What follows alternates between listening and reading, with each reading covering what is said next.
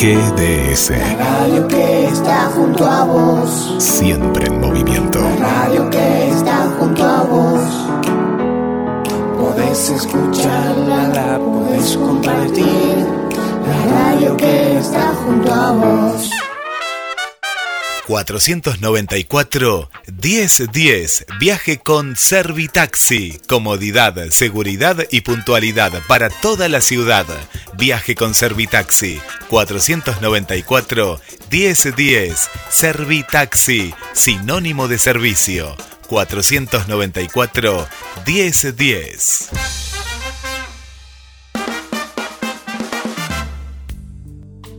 Colabora con el programa radial el grupo de padres de la Escuela de Vida. Bienvenidos a GDS Radio Mar del Plata.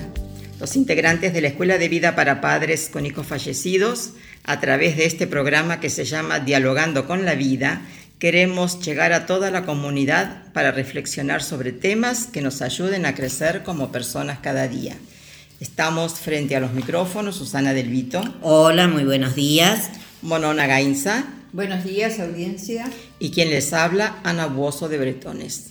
A partir de eh, estos, este mes de diciembre, en la operación técnica nos acompaña Guillermo Daniel San Martino. Muchísimas gracias, Guillermo, por tu aporte.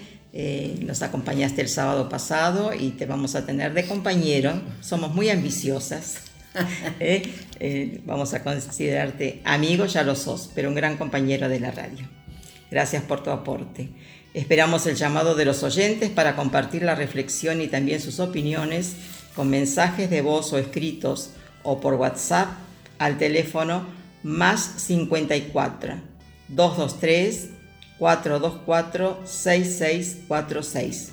Reitero, mensajes de voz o escritos o WhatsApp al teléfono más 54 223 424 6646.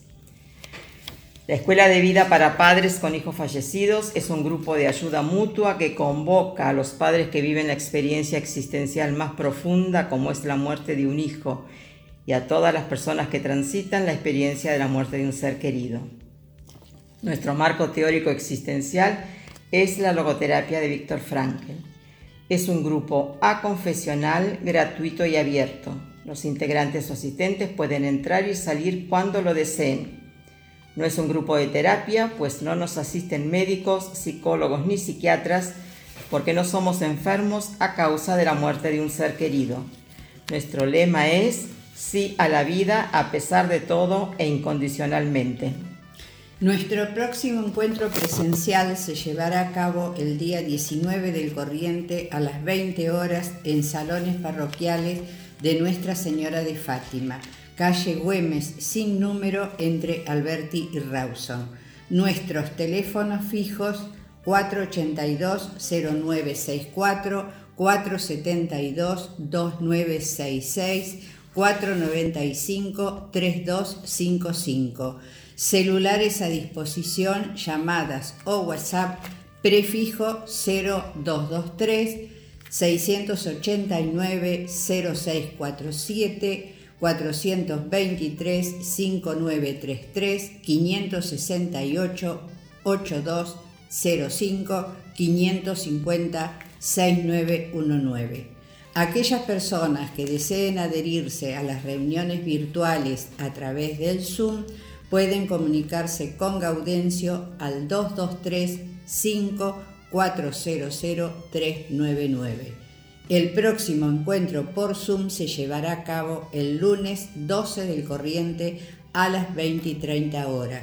Nuestro correo electrónico escuela de vida 2002 Página web www.escueladevidamdq.com.ar Facebook Escuela de Vida para Padres con Hijos Fallecidos. Nos pueden escuchar por internet www.gdsradio.com o descargar la aplicación de la radio Nos encontrás como GDS Radio en todos los sistemas operativos de tablet y celulares. Sábado 12 de, perdón, 10 de diciembre de 2022, programa 1088 de Dialogando con la Vida. Tenemos amigos cumpleañeros para saludar. Eh, cumplieron años Omar Cosarín y Patricia, esposa de Ernesto de la ciudad de Balcarce. Y como siempre decimos que la escuela de vida es una familia en donde nos acompañamos celebrando, eh, apostando a la vida, también nos acompañamos despidiendo a los seres queridos.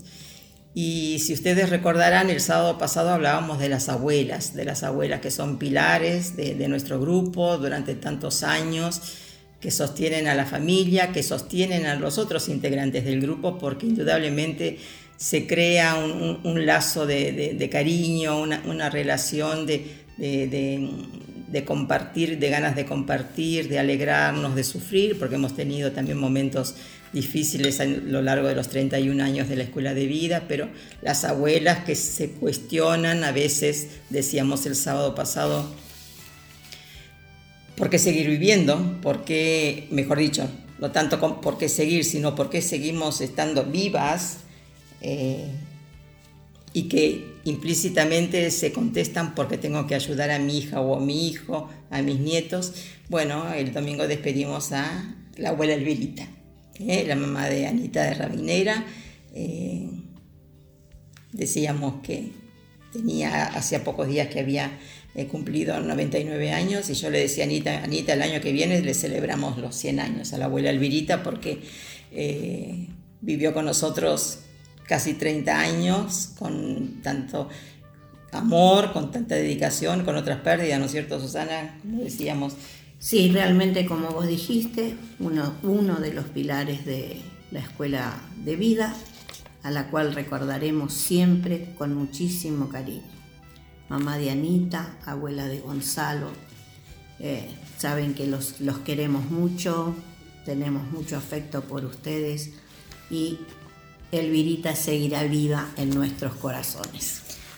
Sí, a veces los oyentes eh, nos escuchan algunas frases, algunos términos, algunas palabras que decimos con mucha frecuencia y aparentemente podrían pensar, permítanme esta, esta, esta posibilidad, de que los tenemos muy al alcance de la mano y que a veces no ahondamos ¿no? en el significado de las palabras.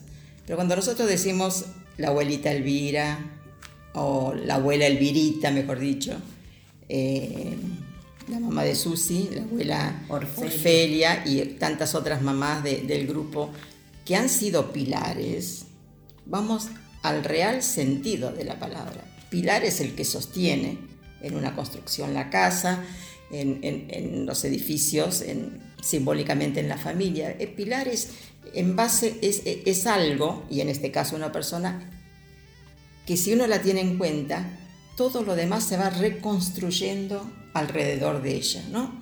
Entonces, este, estas abuelas, estas personas adultas de, edad avanzada, eh, especialmente cuando han, fallecido sus nietos, eh, con todo derecho podrían haber dicho, bueno, me cuestiono, vuelvo al tema de seguir, de estar viva, me cuestiono con derecho también lo tienen, y decir, ocúpense de mí, no con las palabras, pero con los hechos. En cambio, siguen apuntalándonos, siguen fortaleciéndose, siguen estando ahí fuertes, nos sostienen, nos acompañan, se permiten disfrutar, se permiten reír. En el fuero interno cada uno tiene su historia y lo vive de alguna manera, pero la mamá de Olguita Montenegro, la mamá de, de Vivi, eh, la mamá de, Graciela que estuvo el otro día en el, en, el, asado o en la apoyada. Hay muchas personas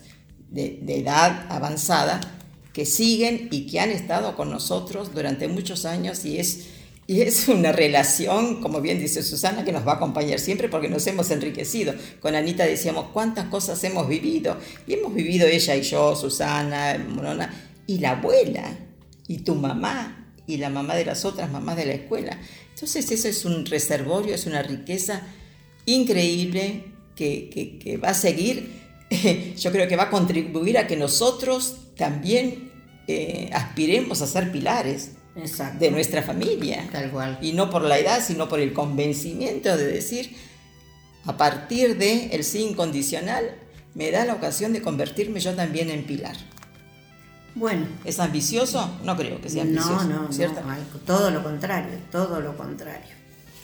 Bueno, ahora en este segundo programa, en esta hermosa casa, agradeciéndole a Guille, le vamos a tener que agradecer a toda la audiencia de GDS y vamos a nombrar algunos, algunas personas para no quedar mal. Por ejemplo, Berenice nos dice buenos días, saludos, el mayor éxito desde Querétaro, México. Eh, Tete Lubozán desde México también dice buenos días. Ana Bretones, Susana Del Vito, Guillermo Daniel San Martino y a todas el mejor de los éxitos para el nuevo programa. Saludos. Esther, Esther López Báez dice, bienvenidas a su nuevo programa Dialogando con la Vida por la mejor GDS Radio Mar del Plata.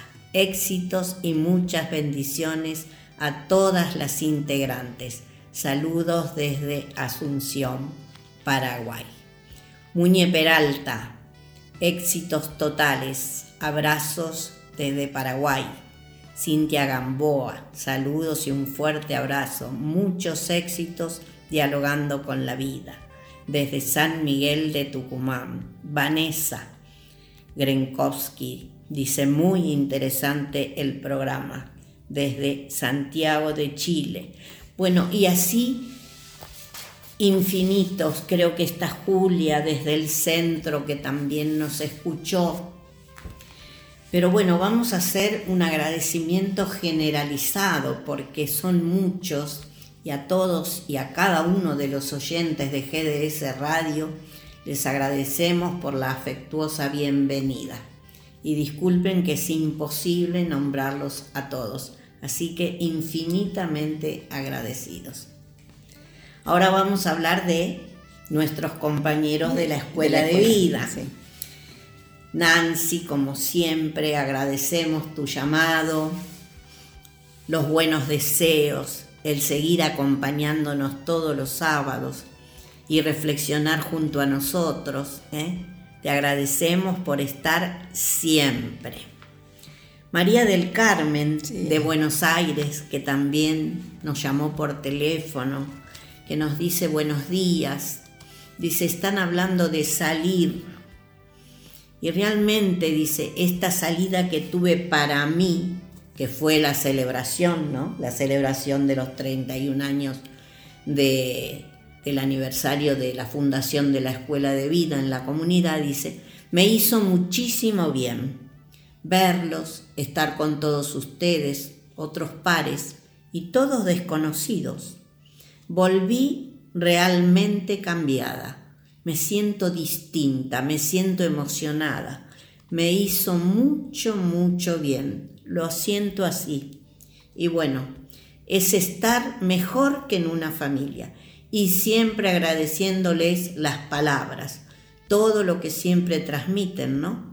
También quiero desearles un gran éxito en esta nueva etapa con esta nueva radio. Les mando un abrazo y un beso grande desde el corazón y mi apreciación para todos. María del Carmen, besos. María del Carmen es una integrante de la Escuela de Vida que vive en Capital Federal, que nos conoció por medio del Zoom y es tal cual lo expresa en, estos saludos, en este mensaje, ¿no?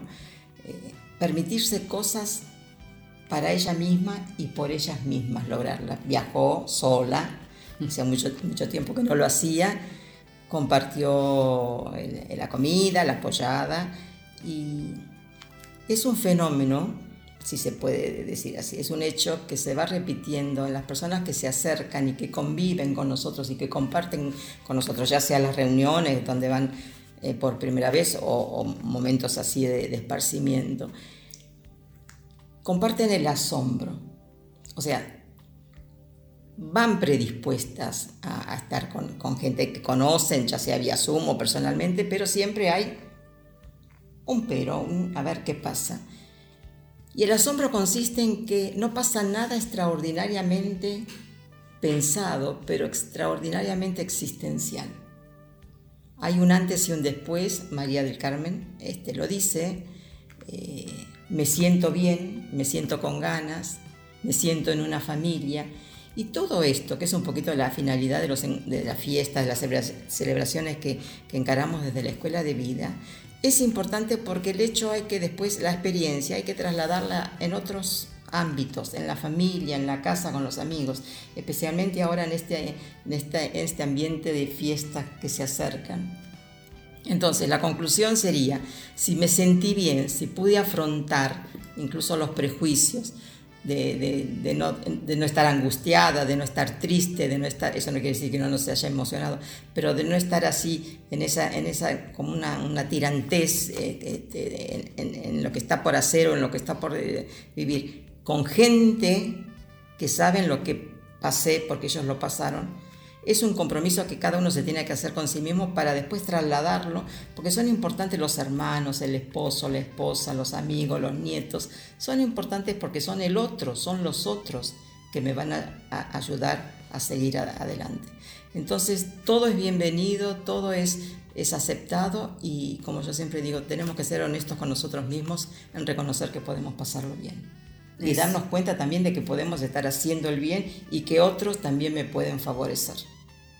Yo la semana pasada dije que todo aquel que se diera el permiso de concurrir a la, apoyada en este caso, se, eh, decía con seguridad, porque lo he corroborado durante estos 25 años que voy a la escuela, que se entra de una manera y se sale de otra de ese acontecimiento, tal cual lo dice María del Carmen. Hoy se siente distinta otra persona.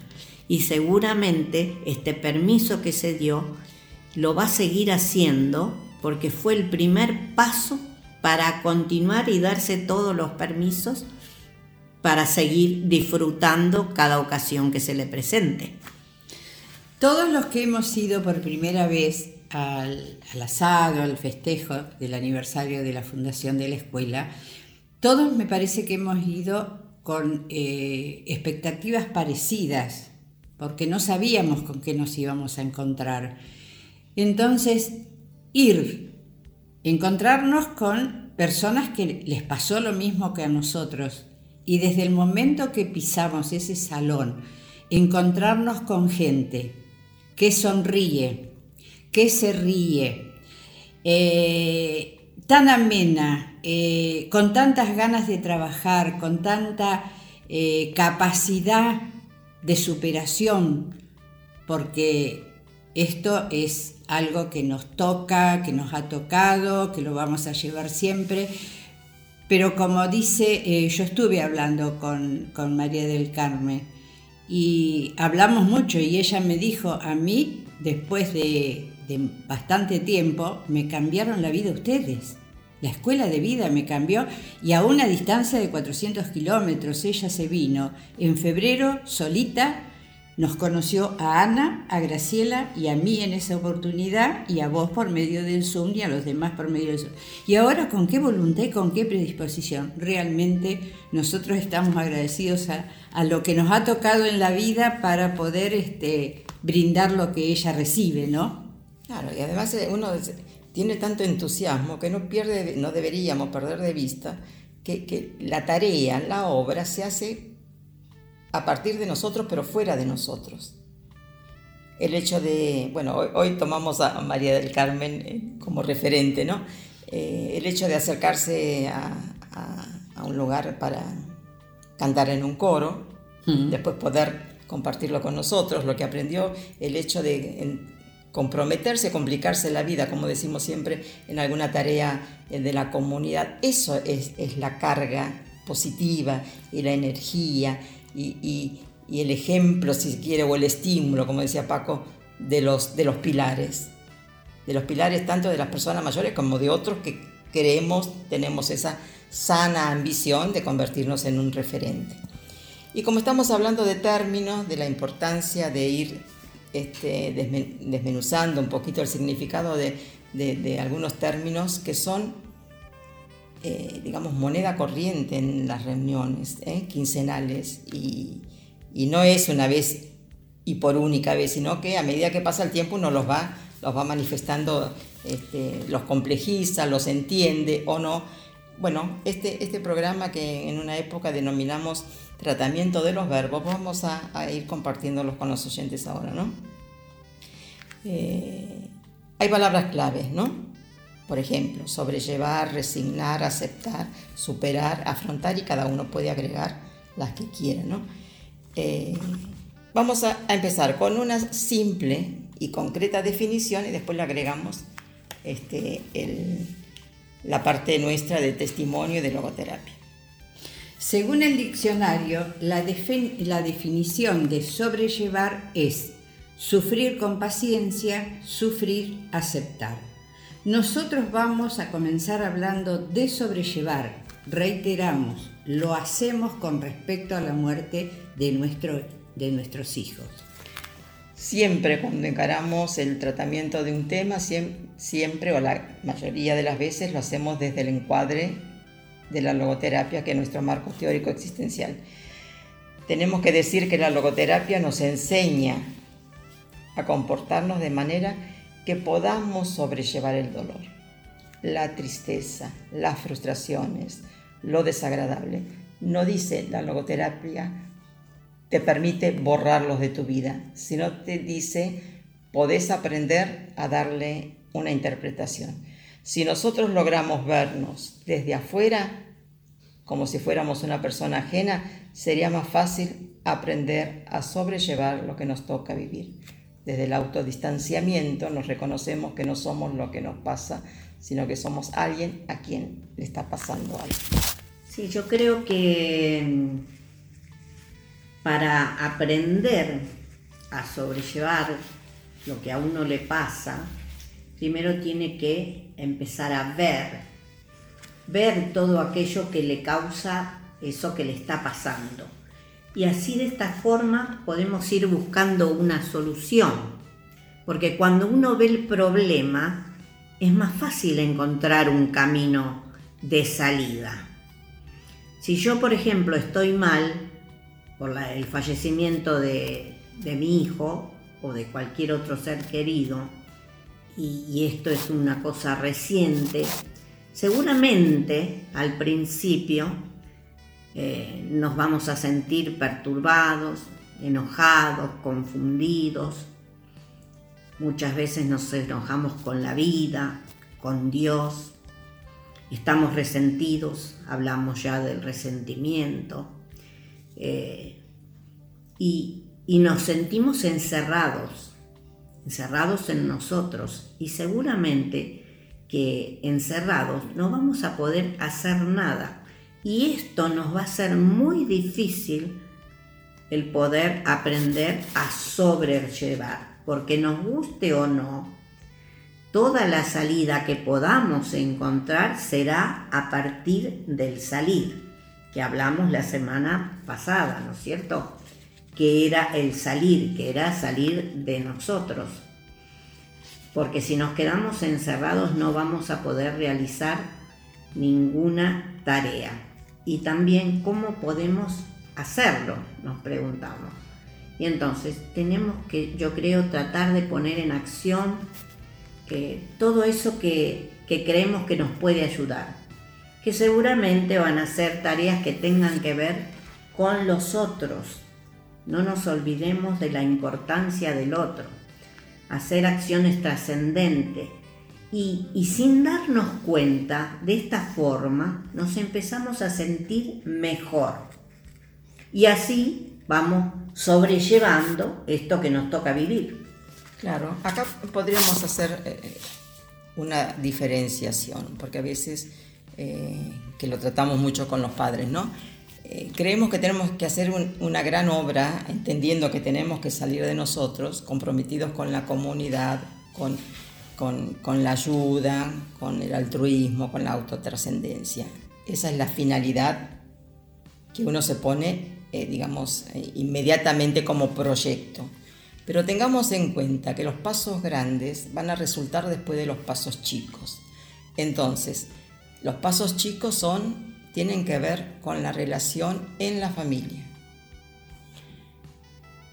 Un dato concreto, cotidiano y aparentemente sin significado a veces condiciona una relación familiar. Por ejemplo, volver a hacer una comida que compartíamos con el hijo o, el ser querido que, no está, que lo compartíamos cuando estábamos todos en la mesa.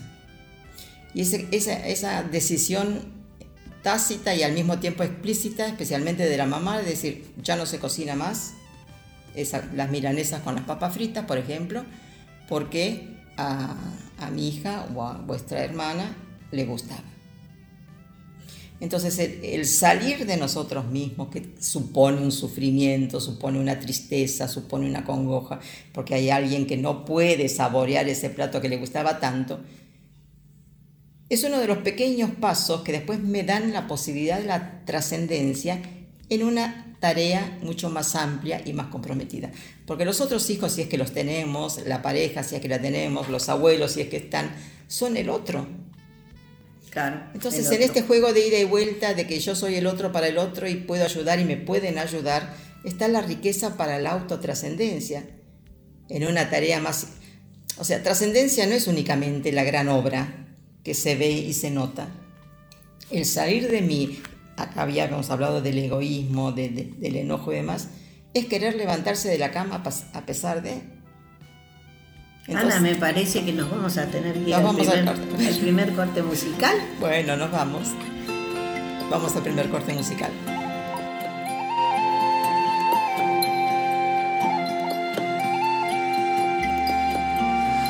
El camino lleva Belén. Bajaste el valle que la nieve cubrió.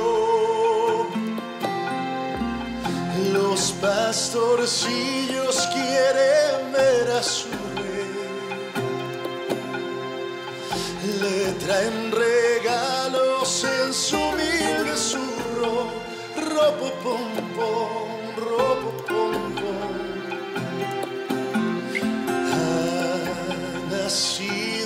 un portal de Belén, el niño Dios.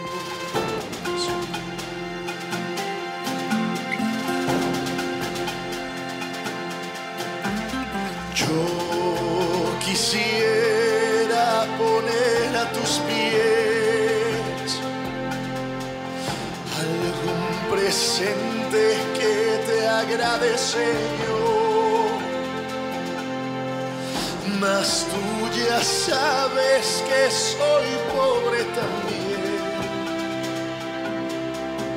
Y no poseo más que un viejo tambor, ropo pom pom,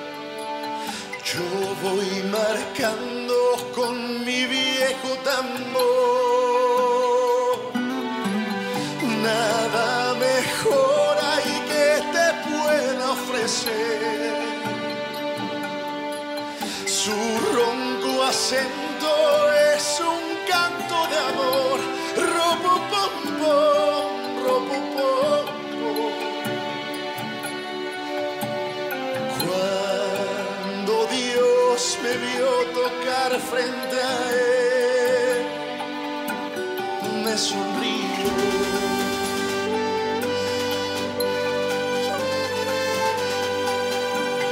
Me sonrió.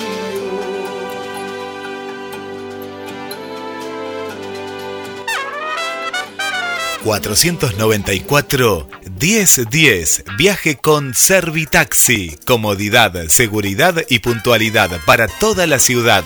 Viaje con Servitaxi. 494 1010. Servitaxi. Sinónimo de servicio. 494 1010.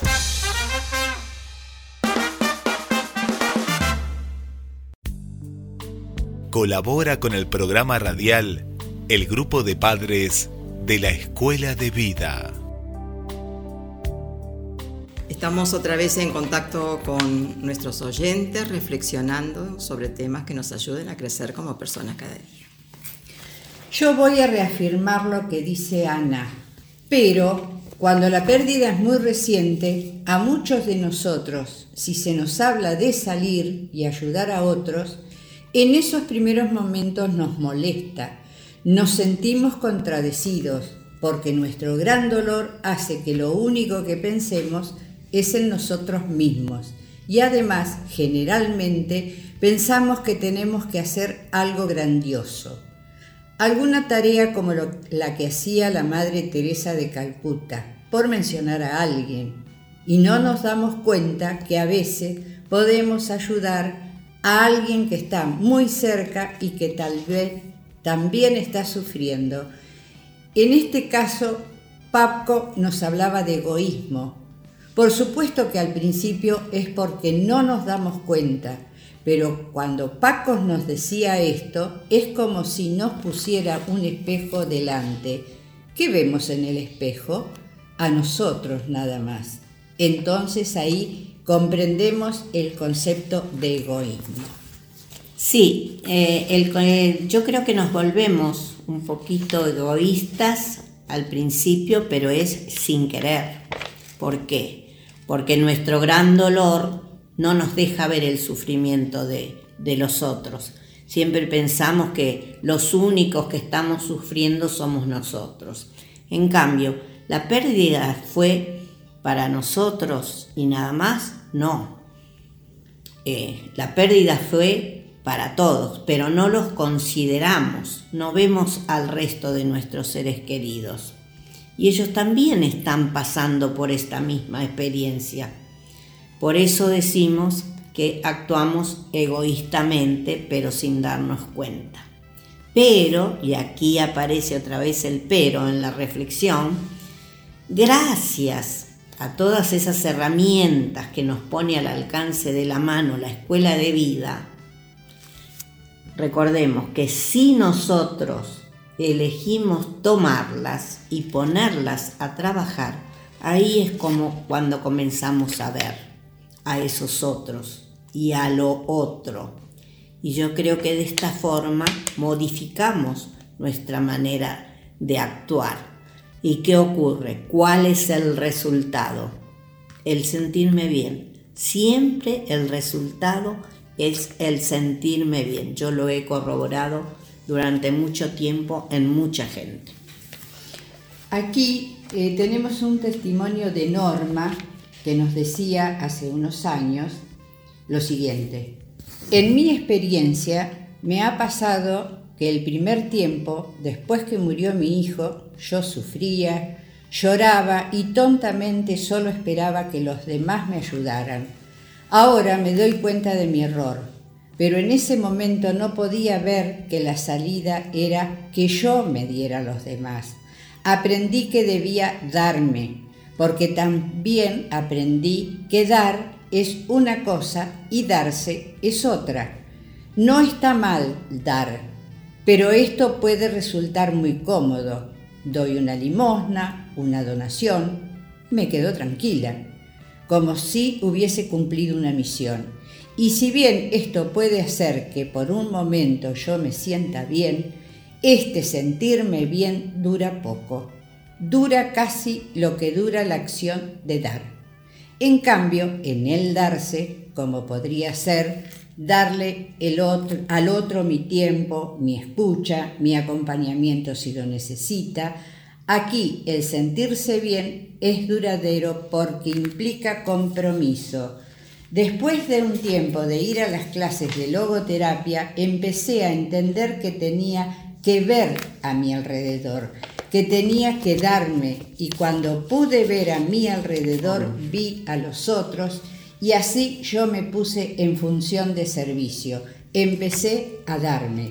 Esto hizo que yo comenzara a sentirme mejor y pudiera sobrellevar de otra manera lo que me había pasado. Sí, este ponerse en función de servicio eh, es fundamental pero recordemos que para llegar al, servicio, Norma, ¿no? en este testimonio, primero tuvo que salir. Y aquí vemos la importancia y por qué decimos que lo primero es el salir. Después ponerse al servicio. Y sin buscarlo uno comienza a sentirse mejor y va encontrando un nuevo sentido a su vida. Y yo creo que acá ya estamos ejercitando y dándonos cuenta de la importancia que tiene poner en práctica las tres S, ¿no? de las que tanto, tanto nos ha hablado Paco, que son salir, servicio y sentido.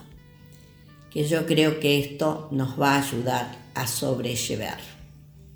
Y creo que la palabra nos lo dice, sobrellevar qué cosa, ese peso que está sobre nosotros lo notamos, pero aprendemos a llevarlo de otra manera para que se nos haga más liviano, en una palabra. Lo vamos sobrellevando.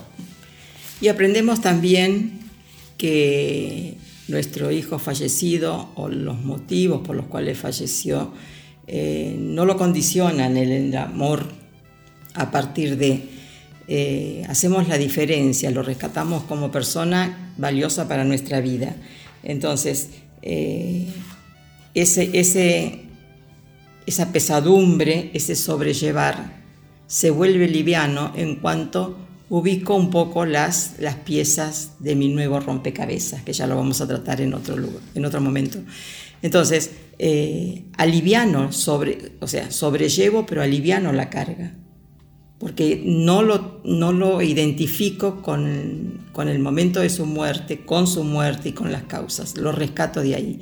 Y algo, las chicas este, podrán confirmar, que les decimos a los papás que van a la escuela, generalmente la primera vez, pero después insistimos, es que se tienen que tener paciencia, tienen que, ejercitar la paciencia. ¿Por qué? porque con el tiempo invertido en tratar de afrontar y salir de esa situación, eh, de, ese primer impacto existencial que es la muerte de un ser querido, si nos damos la, paciencia, si ejercitamos la paciencia, podemos aceptar que soy egoísta o no, que puedo salir o no, porque si no es como presentarle una batería de soluciones, una batería de unos conceptos de, para, poder eh, afrontar y, salir y, estar bien, como una, digamos, como algo así que uno se empeña en que lo absorba sin que medie un tiempo razonable para saber dónde está parado. Por eso Monona bien decía, sí, todo lo que vos dijiste, Ana, está muy bien, pero si la muerte es reciente, hay un pero, ¿no es cierto? Sí, porque es verdad, eh, es bueno que cada uno eh, tenga su tiempo de proceso. Por eso hablamos de lo teórico existencial. Cada uno en su existencia tiene que ir elaborando todo esto que escucha, todo esto que reflexiona, todo aquello que le decimos herramienta. Eso sí, insistimos también en que no nos escudemos en que este es mi tiempo y lo dejemos pasar sin ir trabajando. Porque si nos escudamos en que este es mi tiempo, podemos correr el riesgo de que el tiempo pase y pase y pase y nos quedemos en la primera instancia.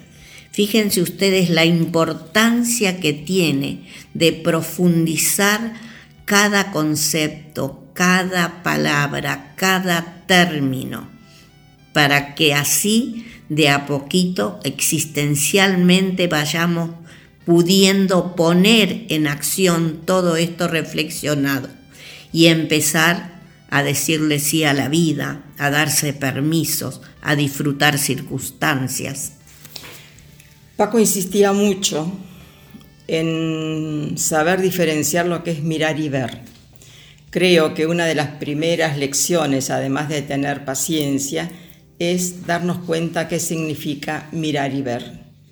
Cuando podemos captar cada uno desde su propia unicidad e irrepetibilidad, desde su historia previa, desde su ambiente familiar, desde su entorno más íntimo, puede saber diferenciar lo que es mirar y ver, creo que ahí comienza un, un camino o, o toma la decisión de estar atento a las preguntas que le hacen la vida, sabiendo que la respuesta puede ayudarnos a encontrar parte de la razón para seguir viviendo con sentido. Sí, porque este mirar y ver que vos decís, Ana, yo recuerdo, mirar miramos todos. ¿Por qué? Porque es una acción biológica. En cambio, ver se ve, se ve con el corazón, vamos comprendiendo la situación. Y ahí estaría la gran diferencia. Claro, porque en el ver tenemos en cuenta al otro. O sea, si yo logro ver y verme, ayudo a que el otro haga lo mismo. Y si el otro ve antes que yo, estoy predispuesta y estoy abierta para que esa enseñanza yo la pueda, la pueda incorporar. Es todo muy rico, no es, nada, no es nada establecido, no es nada estático, es todo dinámico, es todo cuestionable. Lo rico, lo rico desde a mi criterio, desde la existencia, es que es cuestionable. Yo no digo amén, me dicen, hay papás que hace mucho tiempo van a la escuela de vida y me dicen, este, aunque está claro que no, no aconsejamos ni, ni bajamos línea, pero me dicen con su experiencia que esto hay que hacerlo así, así, así pero no me tienen en cuenta a mí, no me tienen en cuenta mi historia, no me tienen... Entonces es, es, muy lindo. En cambio, el cuestionar, el decir, sí, pero a vos te parece que como vos lo hiciste es lo correcto, y la otra persona argumenta, porque el cuestionamiento es ese, es el contraargumentar. A mí me hizo bien o a mí me hizo mal, y ahí se entabla el diálogo, ¿no? Y eso después lo trasladamos al ámbito familiar. A veces aprendemos un montón de cosas en la escuela de vida y queremos, al volver a casa, la palabra imponer es muy fuerte, pero bueno, contagiar a las otras personas no, porque así vamos a hacer, sentirnos bien, vamos a salir, vamos a, dejar de, de, sufrir tanto sin sentido, podemos salir de casa y dar una vuelta y tomar un café y la otra persona dice, no, pero bueno, se te murió un hijo, no te das cuenta. Entonces todo eso se debate, se cuestiona, se llega a conclusiones, a lo mejor en la escuela ni nos enteramos, pero hay algo que suena como la famosa herramienta que a mí me, me hace bien. Cuando vos decís, Ana, cuando volvemos a casa, a mí me pasó por mucho tiempo, eh, cuando yo volvía de la escuela, a lo mejor los primeros 15 o 20 minutos no, no me llegaba nada, pero después me llegaban cosas. Yo llegaba a mi casa, yo vivía sola, entonces yo llegaba a mi casa, guardaba mi auto en la cochera, me iba a mi casa, cenaba, tranquila, me acostaba, dormía y era como que en el sueño que yo tenía, o sea, descansar, el dormir, al otro día yo me levantaba y podía empezar a procesar todo lo que había escuchado. Ustedes no se imaginan lo bien que me hacía esa experiencia y ahí fui aprendiendo. Bueno, a eso vamos todos a la escuela, a aprender. Tal cual.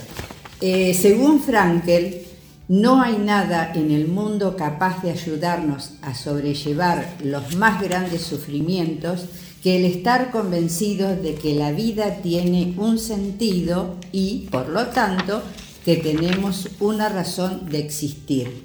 Y Gabriel García Márquez nos dice, la memoria del corazón elimina los malos recuerdos y magnifica los buenos. Y gracias a ese artificio logramos sobrellevar el pasado. Bueno, y ahora vamos a continuar con la reflexión que dijimos al principio. Y el verbo que vamos a, reflexionar a continuación es el resignar y la definición del diccionario dice abandonar, renunciar, cesar, conformarse, someterse, aguantarse, tolerar, sacrificarse. Cuánta negatividad, ¿no les parece?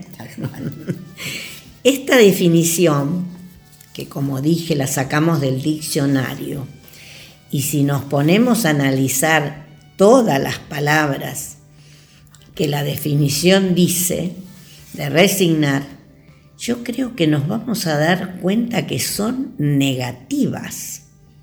Por eso hay que analizarla esta palabra muy bien. Por esto que esto nos puede ayudar a que no nos haga daño.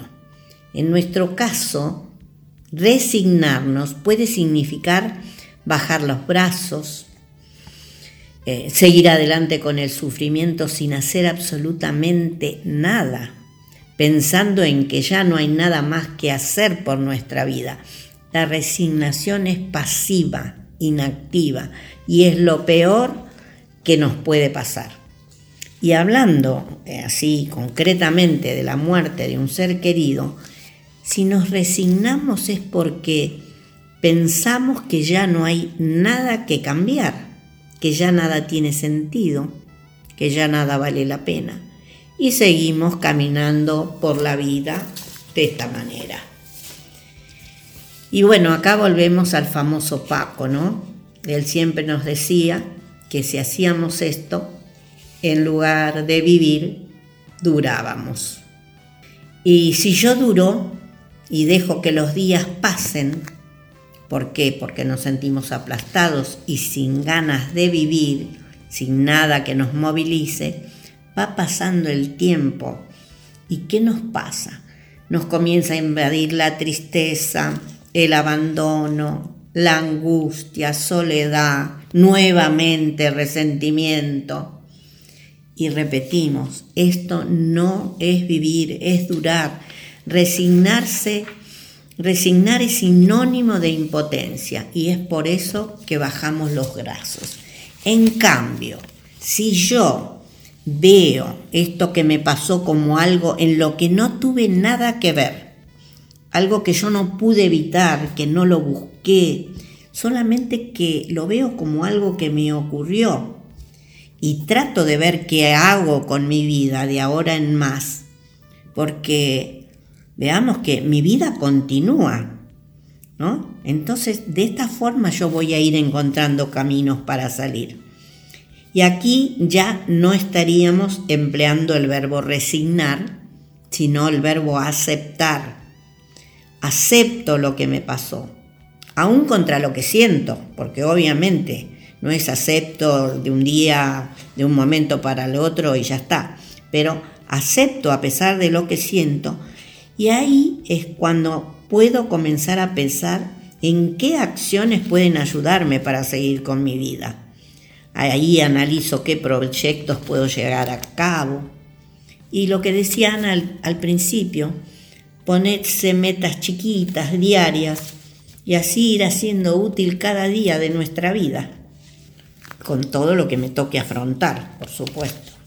Si bien decimos que la muerte de un hijo se puede convertir en un termómetro para valorar las cosas que realmente este, vale la pena tener en cuenta, también está que ese termómetro me va a permitir poder diferenciar todo lo bueno y todo lo, negativo, ¿no es cierto?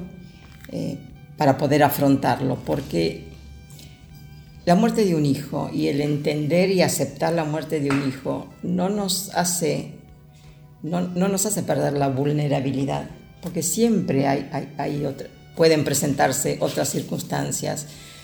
Está bien que, si bien decimos que somos pendulares, en ese retroceso ante una situación X, podemos, de acuerdo a nuestra propia decisión, no durar tanto, no quedarnos tanto en, en el retroceso, sino seguir avanzando pero digamos, dejemos de lado eh, la falsa creencia de que a partir de todo lo demás, perdonen la expresión, nos va a resbalar.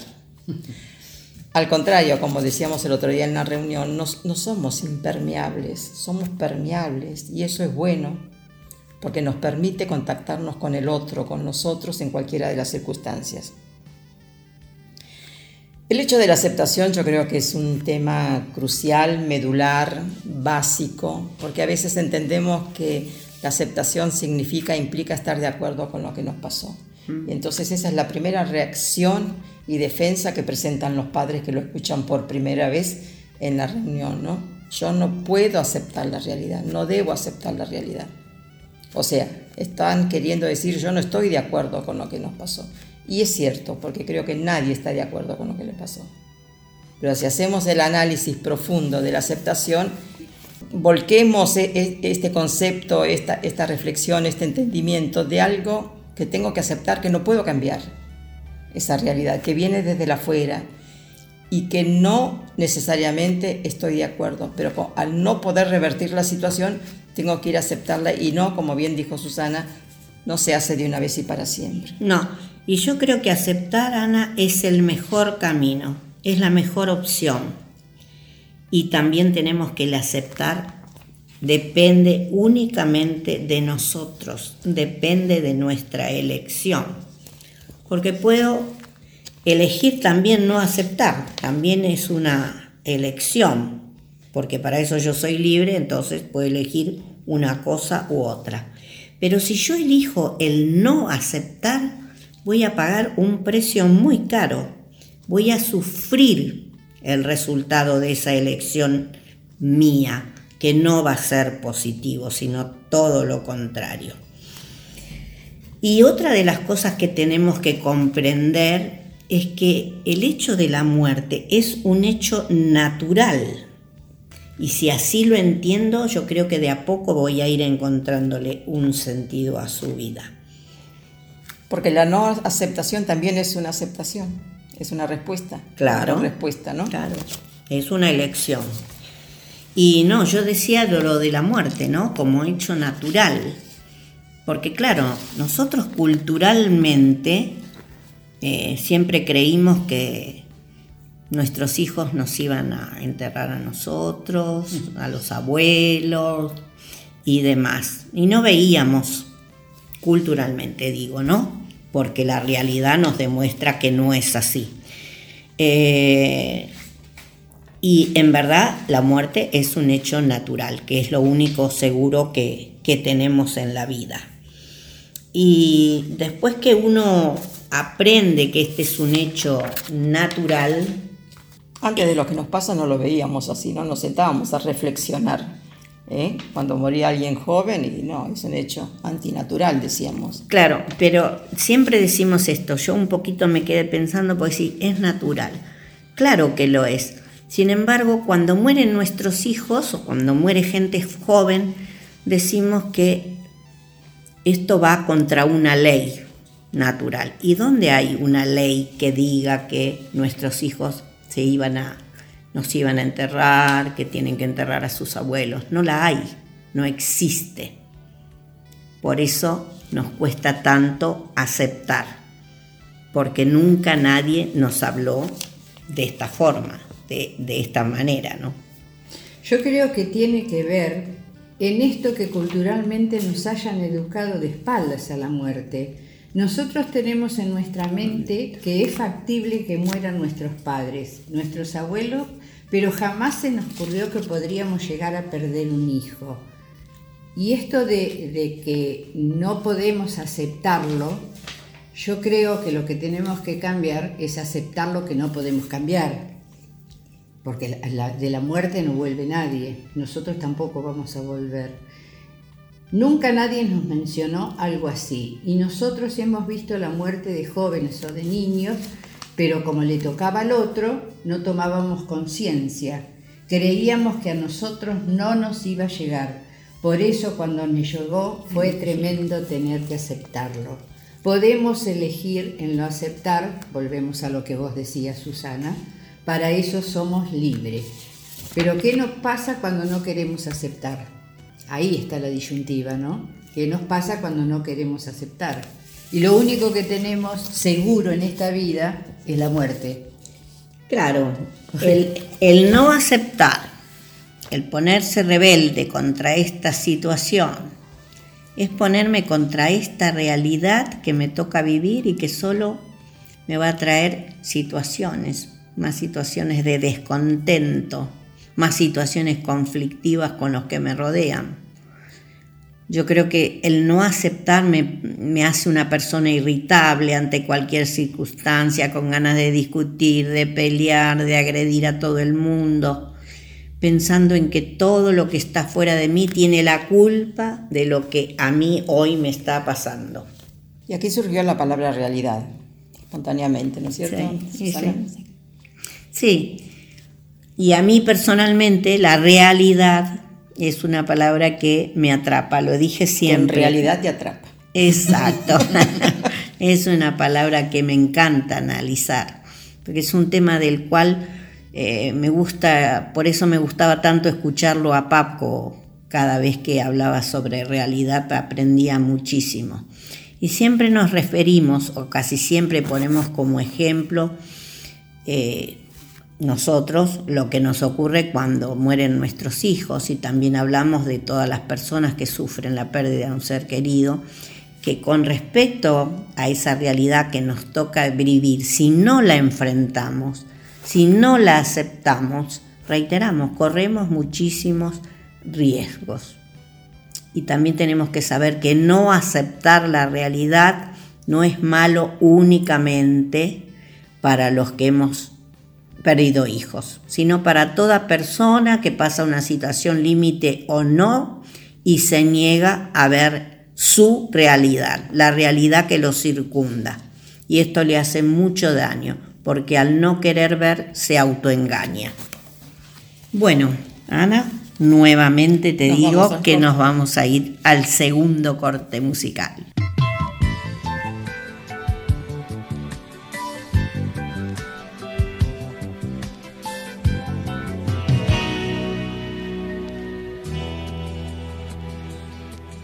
Vida llega, se va la vida como una rueda, gira que gira, distribuyendo la fecundidad, la desventura y la felicidad, inagotable de su manantial. La vida llega de pronto y entra sin llamar cuando se va no dice a dónde va, es la frontera de la eternidad. Me gusta el aire de la mañana, cuando me asalta por la ventana y me recuerda cada amanecer que sigo vivo tanto más que ayer tengo todo el mundo por tener la vida y que las cosas a mi alrededor son consecuencia de lo que yo soy, que a cada quien le paga su valor. Me crecen alas cuando tu mano, tibia y amante, toma mi mano y ya no tengo miedo de volar, ni ligaduras para liberar, por tu ternura y tu forma de dar la vida. Y me resisto entonces a creer que entre mis manos pueda yo tener en una forma breve de mujer.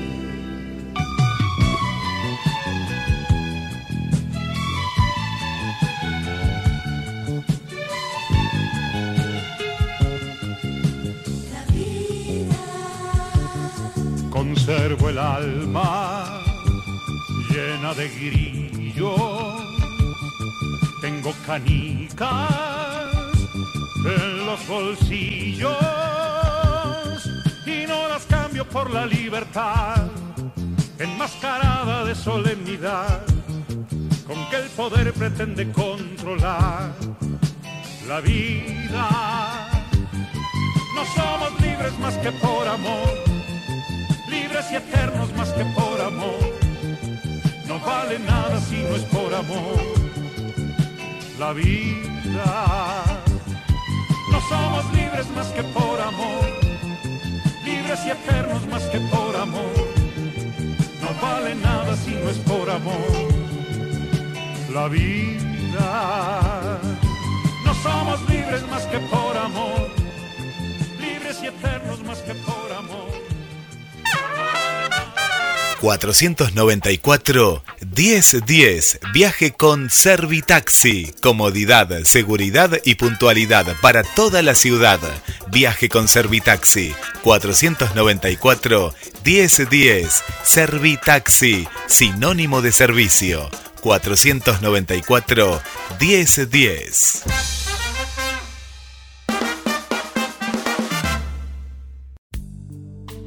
colabora con el programa radial El Grupo de Padres de la Escuela de Vida.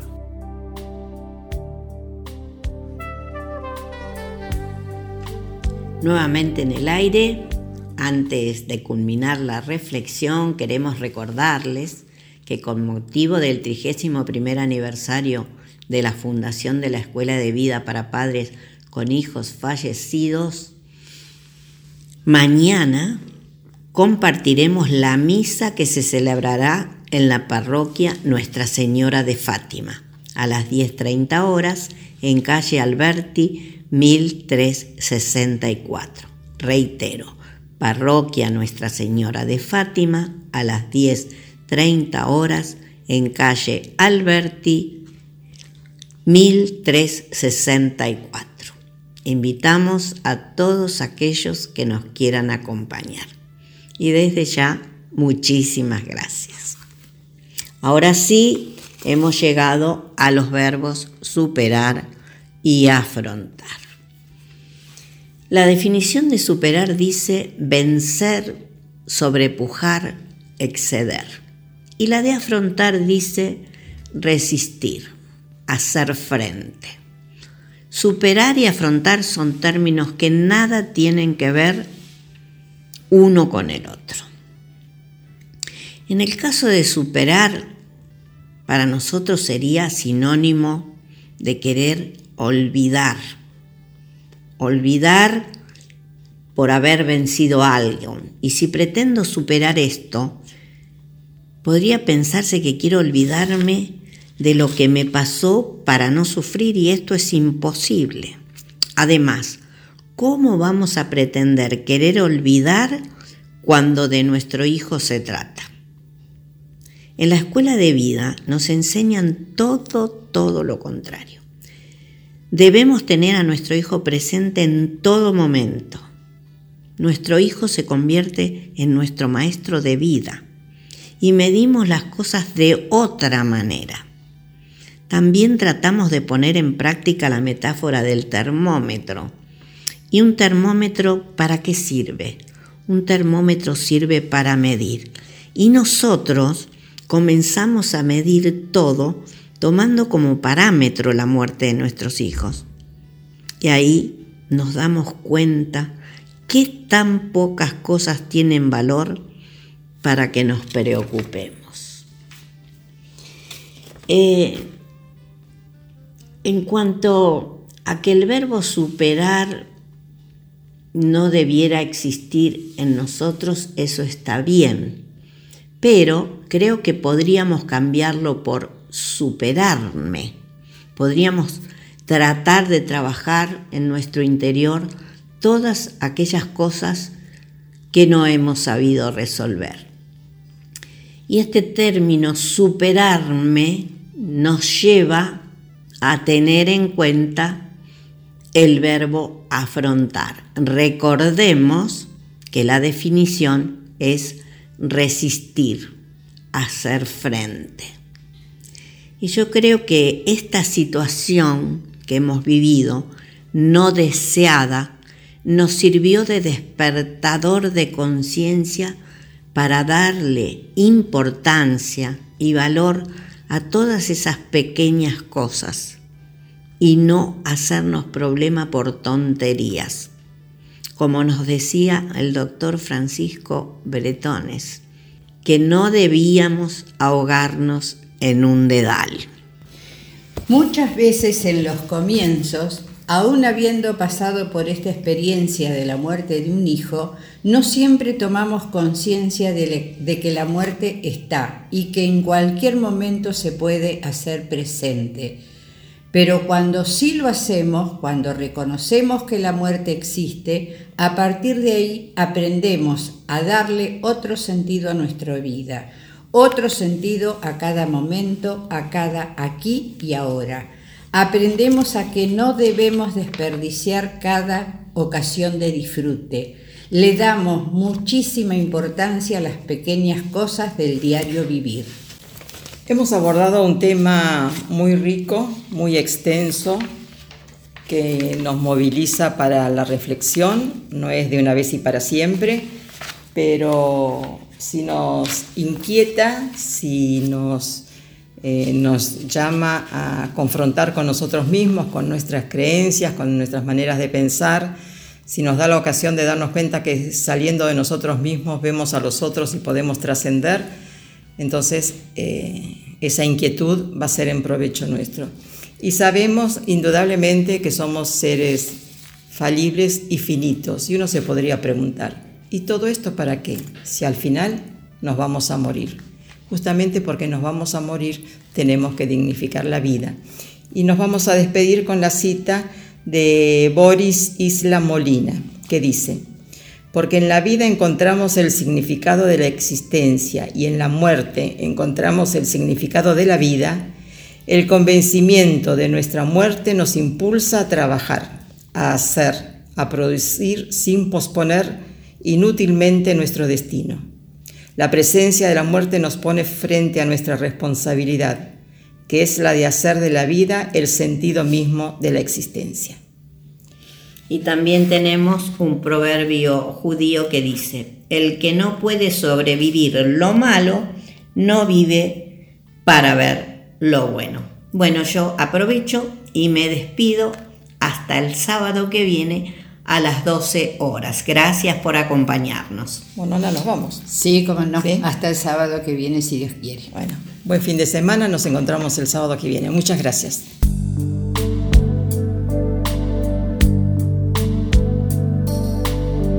Eso que necesitas se llama música. GDS Radio Mar del Plata. La música inspira. GDS, Radio Mar del Plata, la radio que nos une.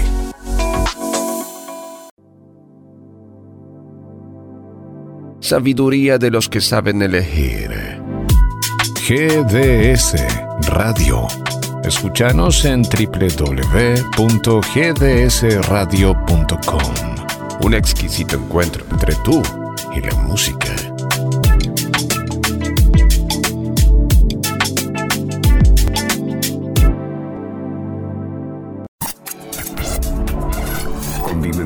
tus momentos para que los devores auditivamente.